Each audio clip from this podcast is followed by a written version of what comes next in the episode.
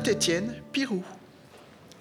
Après un TER, un TGV, un autocar, un autre TER et 20 bornes en voiture, plus quelques heures d'attente diverses de trimballage dans les gares, vers minuit, installé très confortablement dans ma chambre, j'écoutais le vent souffler continuellement, tandis que son haleine fraîche me parvenait par l'entr'ouverture du Vélux. Le vent d'ici est différent de celui du Pila ligérien. Il souffle presque horizontal, régulier parce que non arrêté, avec une force constante. Il produit dans le bois de pin un bruit un peu crépitant. J'ai d'abord cru qu'il pleuvait. Alors que notre vent de montagne, là-bas, fait comme il peut, escaladant les craies et les monts, s'enfuyant par les vallées et contournant tout ce que le massif central peut lui opposer, avant de traverser la ville par rafales capricieuses et parfois enragées qui font vibrer les vitres et où se mêlent des bruits, bris de tuiles et autres folles cavalcades d'objets métalliques sur la chaussée. Pour en revenir à ce vent du Cotentin, comme pour le ressac de la mer lorsqu'on habite tout près, ce qui n'est pas le cas ici, car un gros kilomètre et une dune nous en séparent, on pourrait être parfois tenté de le faire cesser en tournant le bouton, s'il en existait un, pour entendre un vrai silence. Mais là, je serais bien difficile en habitant dans cet endroit charmant, parce qu'un silence habité seulement par le vent dans les pins en ai-je assez rêvé La dune, tiens, parlons-en, séparera-t-elle longtemps encore la Manche des habitations de Pirou et ses environs?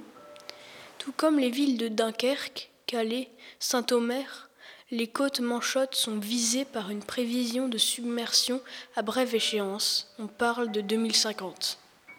Au fait, que faisiez-vous il y a 30 ans? Cela vous paraît-il si loin?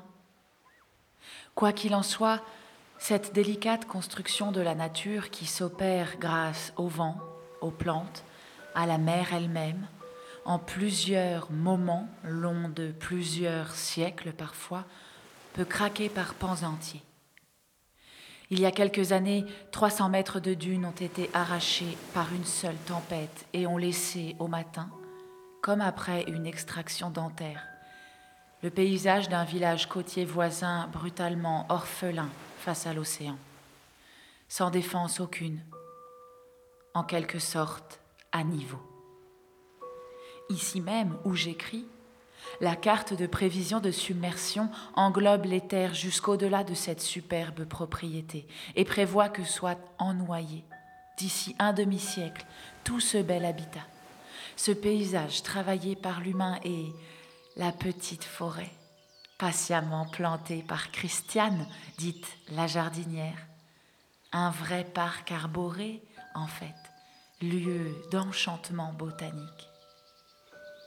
Aussi me paraît-il urgent, à l'aune de notre propre durée humaine, qui, à l'âge qui est le mien maintenant, commence à se chiffrer assez précisément et ne réside plus, comme lorsqu'on a 20 ou même 50 ans, dans une aimable brume incertaine. Et surtout, au regard de ces prévisions qui viennent nous rappeler sans cesse où en est la planète, il me paraît urgent donc de recenser les essences plantées par la jardinière des forêts d'en laisser la mémoire quelque part, les images aussi, c'est ce à quoi je pense m'employer cet été. En attendant, vous avez le bonjour des malus et les agnus et autres êtres pourpres, chênes de papy, if, et cornouiller mâle, cornus mas, châtaignier, noyer, poirier sauvage ou de curé, cyprès chauve, mélèze d'Europe, tilleul de Henri, et cent autres aux noms épatants. Sans compter les plantations arbustives, le rosier sourire d'orchidée et ses copains, dont j'ai oublié les variétés mais non les parfums, et les pommiers Melrose, Reine des Rainettes, Rainette Clochard, et d'autres pour le cidre, les pommiers Vincent, Louis, Marius et Nicolas, tous baptisés, le prunier Reine Claude Doulin et l'autre, la Dorée, les Néfliers, et puis la bourdaine dont se saoulent les chevreuils, et la très belle haie dont les branches maintenant impossibles à tailler à moins d'une nacelle se balancent à quelques mètres en face de ma fenêtre, juste au-delà du figuier. Enfin, ce jeune arbre encore dans sa prime enfance, dont l'étiquette m'indiqua qu'il s'agissait du mystérieux Opone gesnokia, jusqu'à ce que je retourne la languette de bois dans le bon sens pour lire enfin à l'endroit Arbousier unedo. Note en bas de page. Le peu dont je me souvienne à propos de Dune vient de ce que nous avait conté longuement et savamment Yves Beauvalet, ornithologue amateur, mais un vrai pro, et grand connaisseur de nature, lors d'un précédent Pirouésie, pendant une balade qu'il nous avait concoctée au long de la laisse de mer. Cette année, il a proposé cette même balade, ni tout à fait la même, ni tout à fait une autre, le lundi 2 août.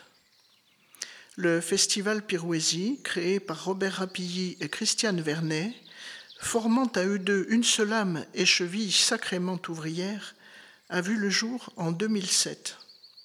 Aujourd'hui, les préparatifs de la 15e édition sont très fébriles à J-2. C'est le moment où j'entends chaque année Christiane et Robert chanter en chœur Cette fois, on en a marre, c'est la dernière, on arrête. Les Mielettes, 30 juillet 2021.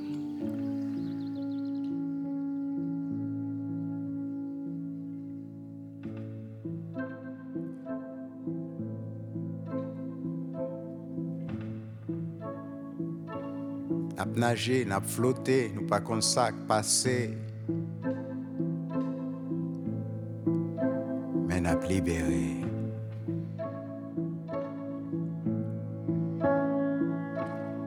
Bam vent, bam vent. Soufflez, soufflez, malagona. M'a crié, m'a brûlé, m'a pataugé. Temalaguna.